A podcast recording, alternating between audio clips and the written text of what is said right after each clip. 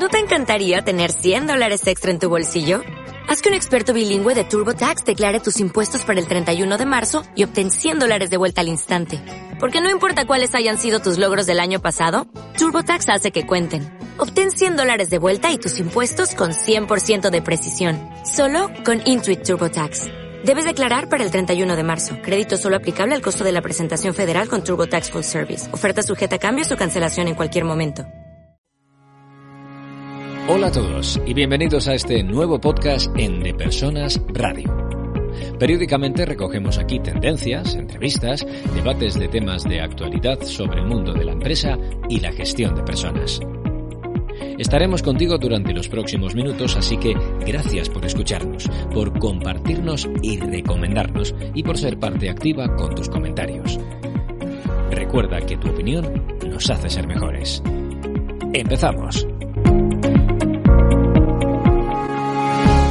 Hola, soy Raúl Castro y hoy tengo un invitado eh, muy especial. Siempre digo lo mismo, tengo un invitado muy especial, pero es que para mí todos los invitados son muy especiales. En este caso lo es casi más porque hemos sido compañeros de trabajo durante algún, algún tiempo y, siempre además me gusta traer buenos profesionales, pero, pero trato en la medida de lo posible traer excelentes seres humanos y Fernando Barrero, que es como se llama nuestro invitado, lo es. Eh, yo coincidí con Fernando en 2012 y entre 2012 y 2014 y, y, debo reconocer que le profeso muchísima admiración a pesar de ser un hombre de números, que uno parece que los hombres de números son personas como serias, son personas concienzudas. Eh, mi invitado de hoy lo es, es una persona seria y concienzuda, tiene un, un, corazón que no le cabe en el pecho, pero es que además hace las finanzas divertidas y hace las finanzas rápidas. Eh, en LinkedIn podréis encontrar su currículum y lo que no podéis encontrar probablemente tan fácilmente sea el impulso que le ha dado en República Dominicana a la parte de finanzas desde la mejor escuela de negocios eh, del, área del Caribe, Barna Business School, donde yo pude trabajar por algún tiempo. Eh, Fernando ha sido capaz de eh, llevar esa, mm, eh, esta pasión por los números, esta pasión por las finanzas a los líderes, hacerles que las entiendan y además de eso, eh, pues ganar varios, varias competiciones del CFA, que es bueno de las más prestigiosas competiciones en, en, finanzas a lo largo del mundo para República Dominicana, ¿no? Fernando Barrero, perdón por la extensión, pero es que me lo pedía el cuerpo. Eh, bienvenido a este podcast. Muchas gracias, Raúl. Es un gusto estar contigo. El, gusto sabes que sabes que es mío, maestro. por, todos los sitios donde voy y hablo de, las finanzas en, en, Barna, todo el mundo me, reconduce a, Fernando Barrero y estoy seguro que estás dejando huella en, esa bella isla en donde tanto, tanto, tanto hace falta el rigor ¿no? en, los números y, en, esa parte que todos queremos huir, que son las eh, finanzas imaginativas. ¿no? Hacen falta buenas finanzas, serias finanzas que nos ayuden a tomar decisiones. Hoy yo quiero eh, pedirte que con la inmediatez de este tema del coronavirus nos des algunas pautas eh, para, para, superar este momento. ¿no?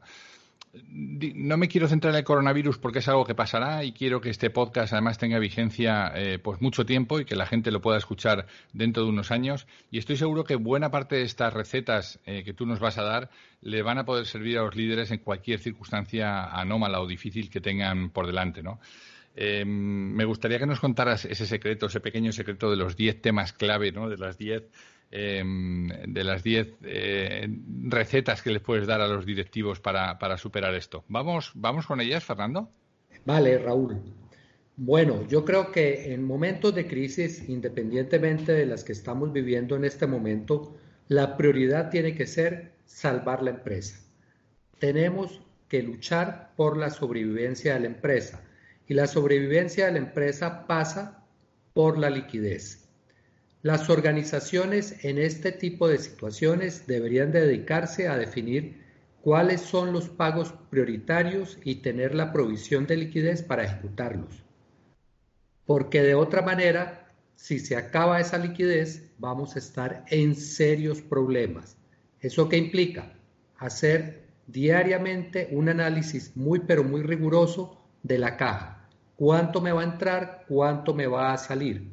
Y desde el punto de vista de entradas en esta situación, seguramente se van a ralentizar y las salidas, por consiguiente, tenemos que ver cómo las manejamos para que no salga tan rápido lo que no está entrando.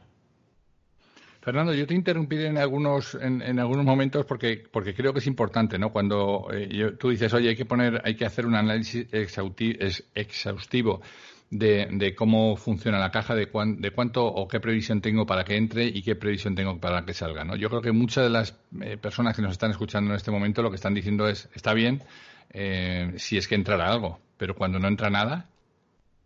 Exactamente, eso es normalmente lo que ocurre en las crisis, que las cuentas por cobrar se van ralentizando y si antes nos estaban pagando a 30 días, ahora nos van a estar pagando a 90 o a 120 días. Entonces, acá es donde el Estado tiene que jugar un papel importante y es que a través de la banca comercial deben de colocar líneas de crédito disponibles para poder acceder por parte del empresariado. De otra manera, esto es imposible de sostener.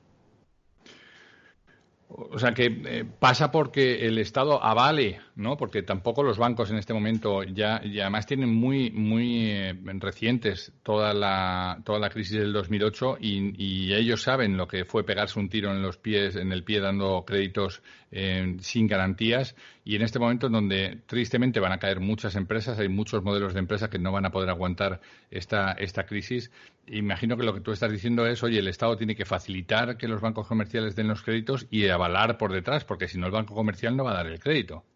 Indiscutiblemente, esa es la única posibilidad que tenemos a nivel país para evitar que esto se vuelva un castillo de, de naipes en donde se derrumben con el, en el momento menos esperado, porque sin liquidez es imposible poder preservar la empresa.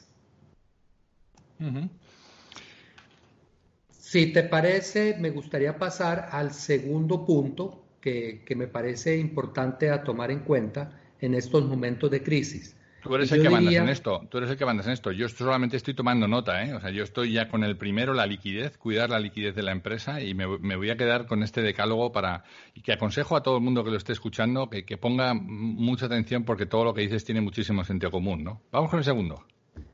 Adiós a las peleas por poder. Hay que decidir. Normalmente lo que se ve en la mayor parte de las empresas que no tienen un gobierno corporativo adecuadamente estructurado es que hay muchas peleas, muchas rencillas y hay parálisis para la toma de decisiones. Este no es momento para juegos de poder. Tenemos que entender la situación en la que nos encontramos y tenemos que avanzar.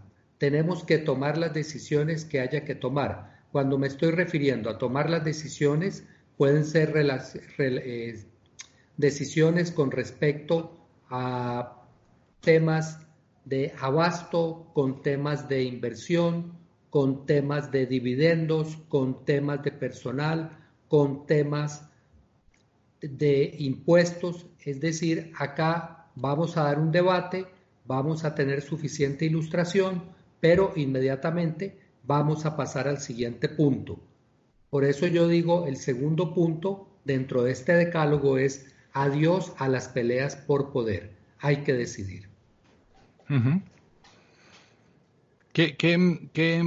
Hasta qué punto, déjame que te haga un pequeño inciso, hasta qué punto tiene que primar el corto plazo frente al medio o largo? Eh, eh, porque en las empresas hay gente que está en el corto plazo, ¿no? Y, generalmente en una, situación como esta todo el mundo se preocupa del mañana, ¿no? Como bien decías, de la caja, se acaban todas las cosas de medio y largo plazo, pero también son importantes, ¿no? Hasta qué punto hay que dar eh, prioridad solamente al corto plazo y por cuánto tiempo, ¿no? Realmente la situación que tenemos es una economía de guerra y entonces en las economías de guerra tenemos absolutamente todas las capacidades de la empresa dedicadas a ganar la guerra. Por eso yo me atrevería a decir... O al menos a no morir. a, no, morir en el intento. Sí, vale la pena la observación. Pero en este momento tendríamos que estar muy, pero muy enfocados en ganar la batalla. Y la batalla es no morir. Eso por consiguiente implica que tengamos que estar enfocados en el corto plazo. Cuando empecemos a ver que la crisis empieza a relajarse, seguramente podemos empezar en el mediano plazo. Pero vuelvo y digo, todo, absolutamente todo pasa por el tema de la caja. En la medida que tengamos caja, podemos pensar hacia adelante con más tranquilidad o con menos tranquilidad. Fernando, vamos con el tercero. Eh, vale. Eh, vámonos con el tercero y es algo que tiene que ver con muy, pero muy, muy importante, que es el tema de los empleados. Y es los trabajadores, los colaboradores. Realmente todos somos conscientes, y especialmente empresas de servicios, que los empleados son el motor de la sociedad y como tal deben de estar siempre en primer lugar. Antes de cualquier decisión que se vaya a tomar, es importante entender qué vamos a hacer con estos empleados. En países seguramente eh, emergentes no tenemos la red de seguridad, de cuidado que hay en los países desarrollados, eh, en donde el Estado juega un papel muy importante para ese cuidado de los empleados. Entonces, en nuestros países somos los empresarios los que tenemos que asumir en cierta forma esa red de seguridad para los, para los trabajadores. Entonces, importante también que dentro de esos criterios que entremos a evaluar, tengamos en cuenta cómo podemos hacer más fácil la transición para estos empleados. En estos momentos de crisis también es la oportunidad para ver el nivel de compromiso, para mirar realmente hasta dónde entre todos podemos sacar adelante este proyecto que es la empresa. Sin embargo, tenemos que ser conscientes que estos empleados que han estado con nosotros durante años ayudándonos a crear riqueza, debemos de ver de qué manera los ayudamos para que esa transición sea lo más favorable posible. Es decir, acá tenemos equilibrio empresa, equilibrio empleado. Escucha todos los programas de De Persona Radio en las principales plataformas de podcast. Fíjate, en, eh, algunas de las medidas que están tomando algunos gobiernos, que son que imposibilitan al, empresario a despedir en estos momentos, ¿no? Muchas veces los despidos eh, que suenan muy duros y que cuestan mucho a los empresarios tomar, los despidos tienen como objeto salvar la empresa. Porque es posible que uno pueda, como bien decías en el punto número uno, es posible que uno pueda intentar aguantar eh, con los colaboradores que tiene y lo que está haciendo es hundir a la empresa, hundir las cuentas de la empresa y hacerla que nunca jamás se vaya a volver a, remontar. ¿no? Entonces, muchas veces este sacrificio en el corto plazo lo que hace es que perviva la empresa y que, y que el día de mañana se les pueda volver a recontratar. No sé si te he entendido bien, pero esa, por ejemplo, podría ser una buena solución. Eh, correcto. Ahora bien, yo también invitaría a, a los que nos escuchan a que entendamos que el mundo está en transición. Estamos hablando de la cuarta revolución industrial, estamos hablando del teletrabajo y este momento de crisis también nos debería de ayudar a reflexionar si llegó el momento de implementar más teletrabajo. Y simplemente tendríamos que preguntarnos, Raúl, si el tema del, de esta cuarta revolución industrial que está entrando de manera silenciosa, eh, es como la oportunidad para que vayamos preguntándonos si efectivamente llegó ese momento. Claro, yo tengo ahí un, par de observaciones. Una, que efectivamente estaba entrando, estaba entrando de manera silenciosa, pero se ha, se ha mostrado abrupta delante con todo el golpe, con toda la cacharrería para demostrarnos que todos aquellos que no querían o que no estaban con el teletrabajo muy convencidos o que no querían perder las riendas ¿no? de llevar la organización y de poder seguir viendo a la gente eh, trabajar, ¿no? Esta, esta gestión over the shoulder que hemos hablado muchas veces, ¿no? De que tengo que estar mirando a ver qué es lo que hace la persona. De repente y a bocajarro nos ha dado, nos ha puesto el teletrabajo y hoy Hoy, por ejemplo, tuve una conferencia esta mañana con una, con una compañía que me decían el mes de marzo ha sido el mejor año, el mejor mes de nuestra, de nuestra historia, de todos nuestros años. Una compañía multinacional eh, que tiene presencia en toda América Latina. Ha sido el mejor mes de toda nuestra historia aún teniendo dos semanas o por dos semanas a la gente trabajando en sus casas, ¿no? O sea que este tema del teletrabajo no solamente em, va a haber muchas empresas que van a dejar de, tenerlo como, estigmatizado y lo que van a hacer es abrazarse a él y para el futuro yo creo que ya no va a haber eh, el mismo número de gente trabajando en, todos juntos mirándose las caras, sino muchísima gente ya se va a quedar en teletrabajo. Esa es mi, mi opinión, ¿no? Sí, indiscutiblemente. Bueno, hay una una cuarta, pasemos a la cuarta, a la, cuarta reflexión que, quiero compartir hoy con, todos ustedes. Eh, y es prepararse para el ciclo de la caja disponible. De acuerdo con la disponibilidad de caja, se debe ayudar a cada uno de estos actores para que las empresas salgan adelante. Como sociedad debemos procurar que todos lleguemos a un estado de bienestar, Vale la pena retomar la frase de Pablo Freire. Nadie se salva solo, nadie salva a nadie, todos nos salvamos en comunidad. Para lograr la supervivencia hay que estar muy de cerca a la caja. Cada empresa em, es particular, pero yo acá lo que diría es revise si cuenta con estrategias para generar liquidez. Debe tener en cuenta que los demás actores de la economía también deben tenerla para retomar la senda del consumo y la sobrevivencia del dinamismo nacional una, una vez acabe la parálisis. Entonces, simplemente la reflexión va a que seguramente tendremos que disminuir márgenes para poder generar liquidez. Entonces, mm, tendríamos que reflexionar sobre esos temas. Bueno, esto, esto, esto es muy interesante, Fernando, porque eh, hay empresas que pueden estar haciendo una muy buena gestión de sus activos, una buena gestión de su liquidez, una muy buena gestión de incluso de su eh, flujo de negocio comercial, pueden estar vendiendo más que nunca y se hundan como consecuencia de que la cadena de impagos le llegue eh, más temprano que tarde, ¿no? Correcto, correcto. Y fíjate, esto va de la mano de la siguiente reflexión y es Accionistas y bancos, aliados para la previsión. ¿Esto qué quiere decir? Que lo más urgente para conservar la liquidez es hacer reuniones con cada uno de los bancos, pidiendo prórrogas de capital e intereses, de acuerdo a las necesidades de la caja. Es importante acá nuevamente que en la mayor parte de los países los bancos centrales están flexibilizando el crédito, están dándole liquidez al sistema y están inundando el, mundo con mucho, con mucho dinero disponible para que todos los actores puedan acceder a él y no haya una parálisis peor que la que tuvo el mundo en los años 20.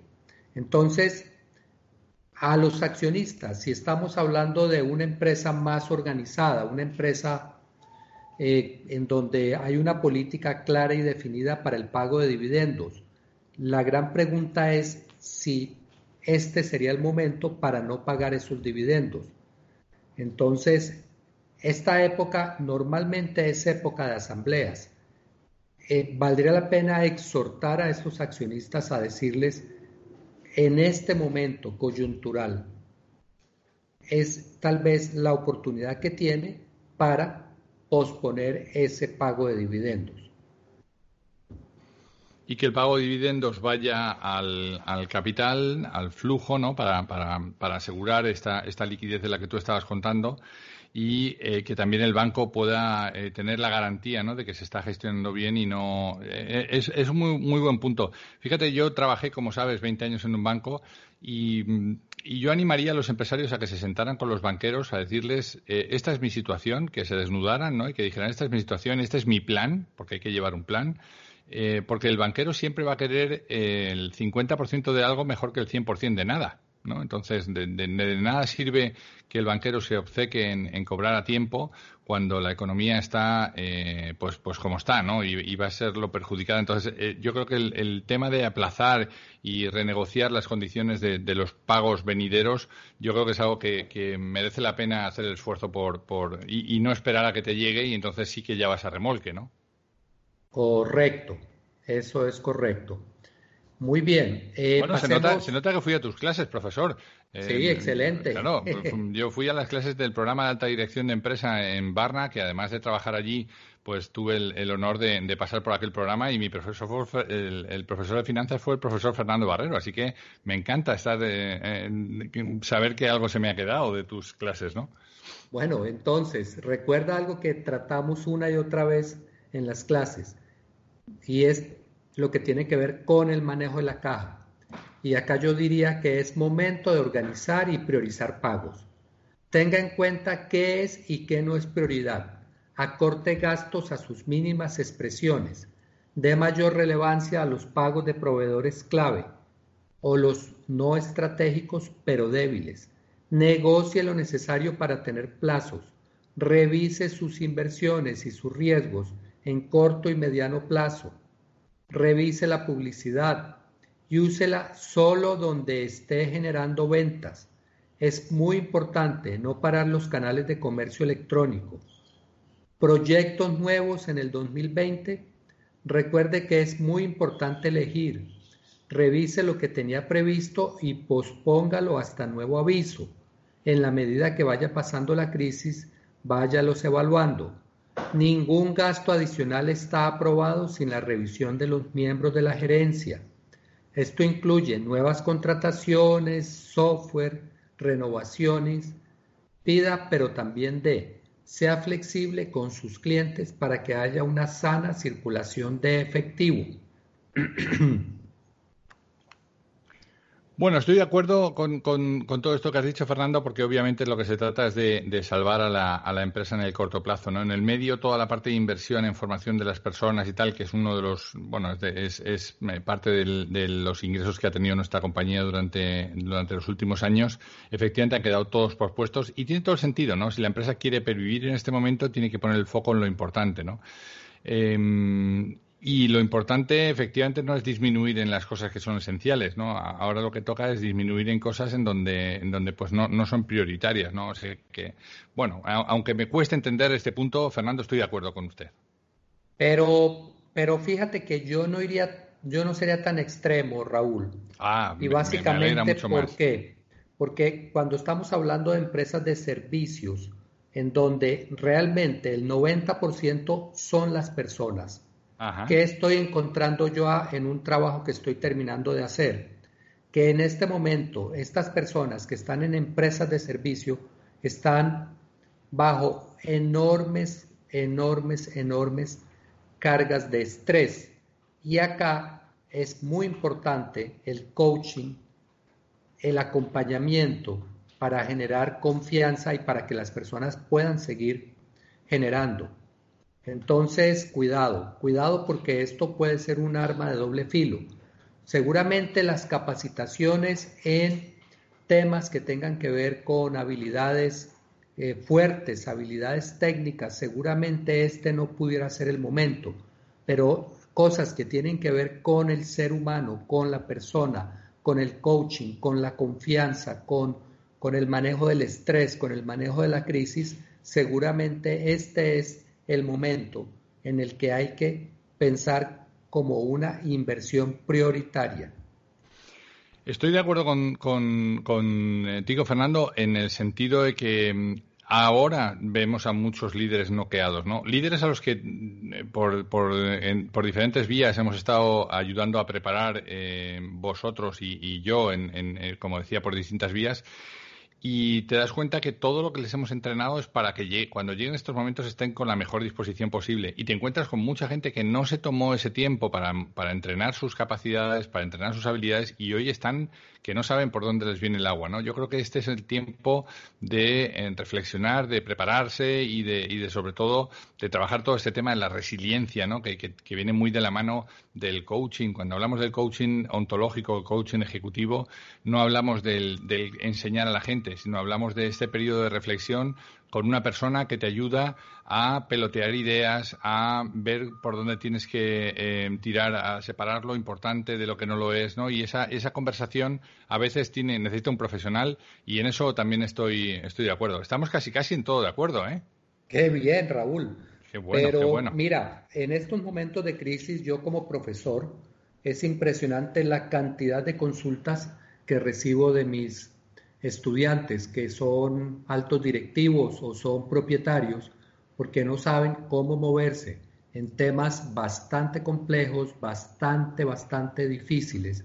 Y entonces ahí necesitan alguien que los escuche. Yo no les voy a decir qué tienen que hacer, sino simplemente les voy a plantear alternativas para que puedan tomar las mejores decisiones. Pero nuevamente, ahí es donde yo veo la importancia de trabajar todo el tiempo en mejorar, desarrollar o fortalecer competencias directivas. De Persona Radio, con Raúl Castro. Vamos con el, con el punto número 7, ya estamos en el 7. Correcto. Vámonos a una reflexión bien importante y es entérese de lo que está pasando con el financiamiento bancario. Esto ya lo había mencionado anteriormente, pero quiero volver otra vez a hacer énfasis. Ante la incertidumbre reinante en muchos países, los gobiernos han empezado a inyectar recursos y los bancos centrales han estado interviniendo la tasa de interés para llevarla a mínimos históricos y favorecer el despegue económico después de superada la crisis actual.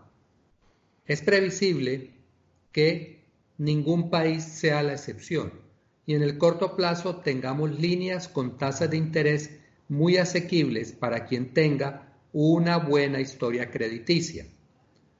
Acá la recomendación sería que miremos el tema del puntaje de crédito.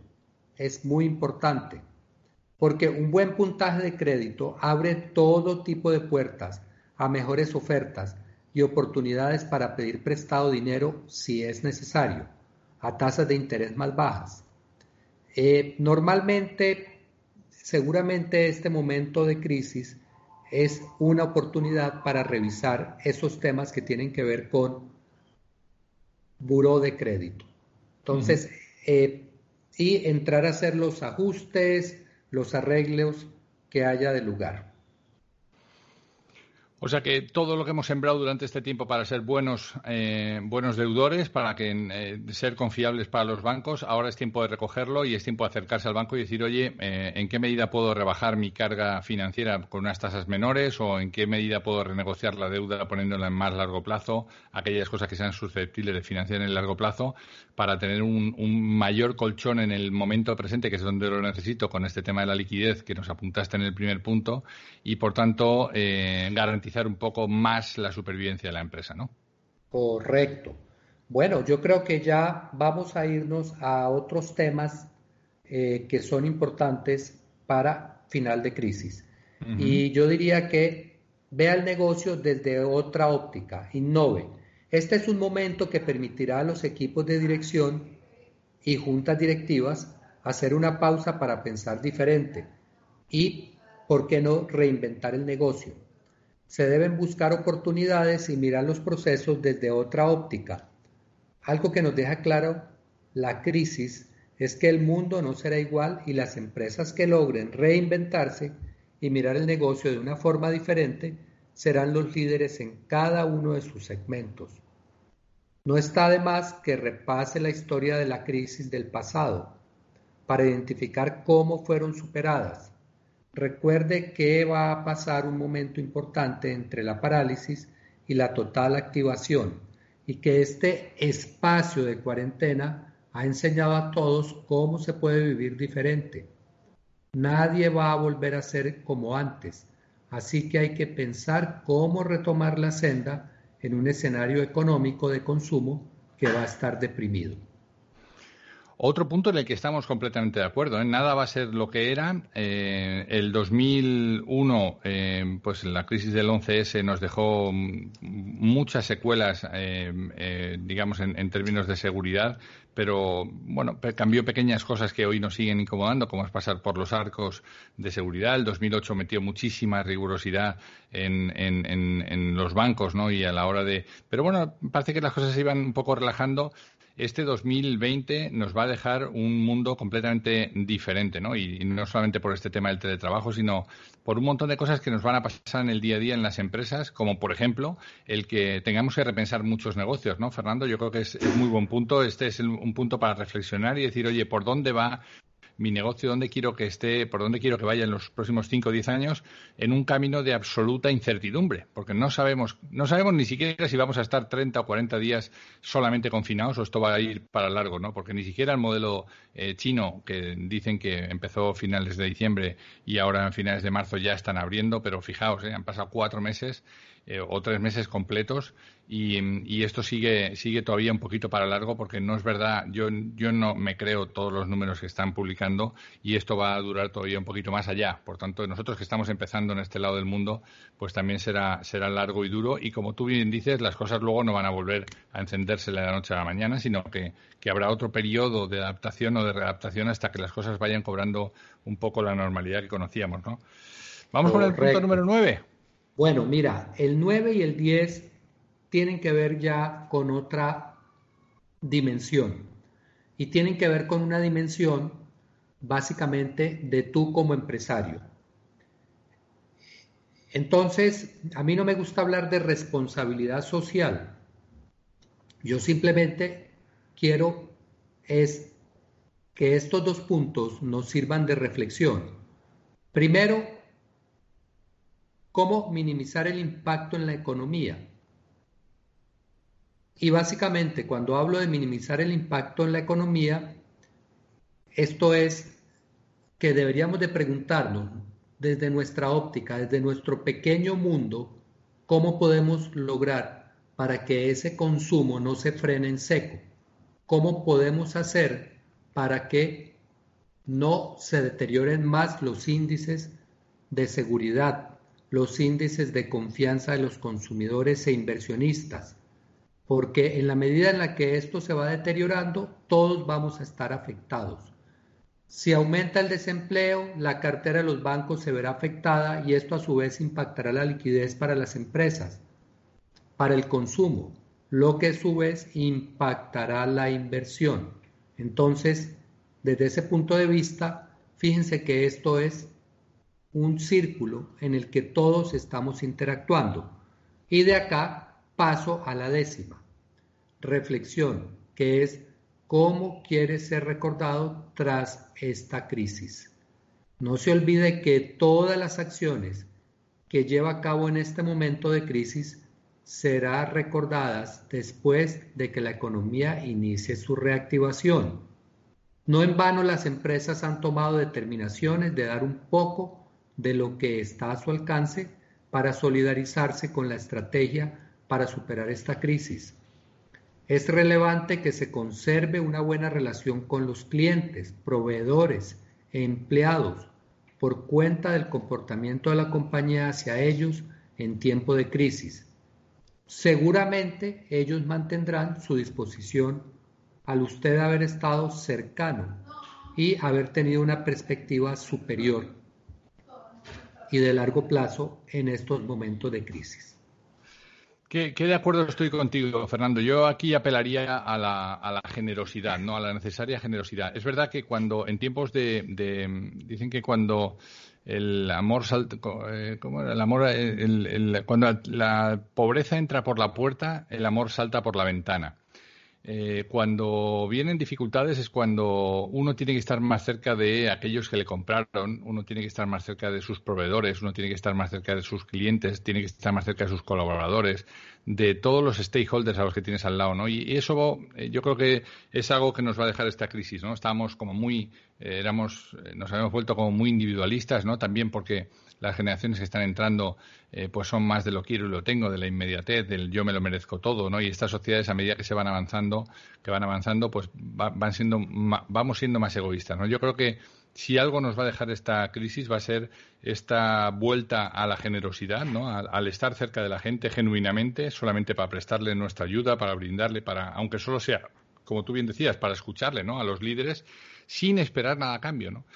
Y, cuidar unos de los otros. Eh, me he quedado con una frase que has dicho que me ha parecido buenísima. Luego me tienes que decir. Dice: Nadie se salva solo, nadie salva a nadie, todos nos salvamos en comunidad. Me parece maravilloso porque yo creo que esta es una de las mejores enseñanzas que nos va a dejar esta crisis, ¿no, Fernando? Esto es correcto. Mm.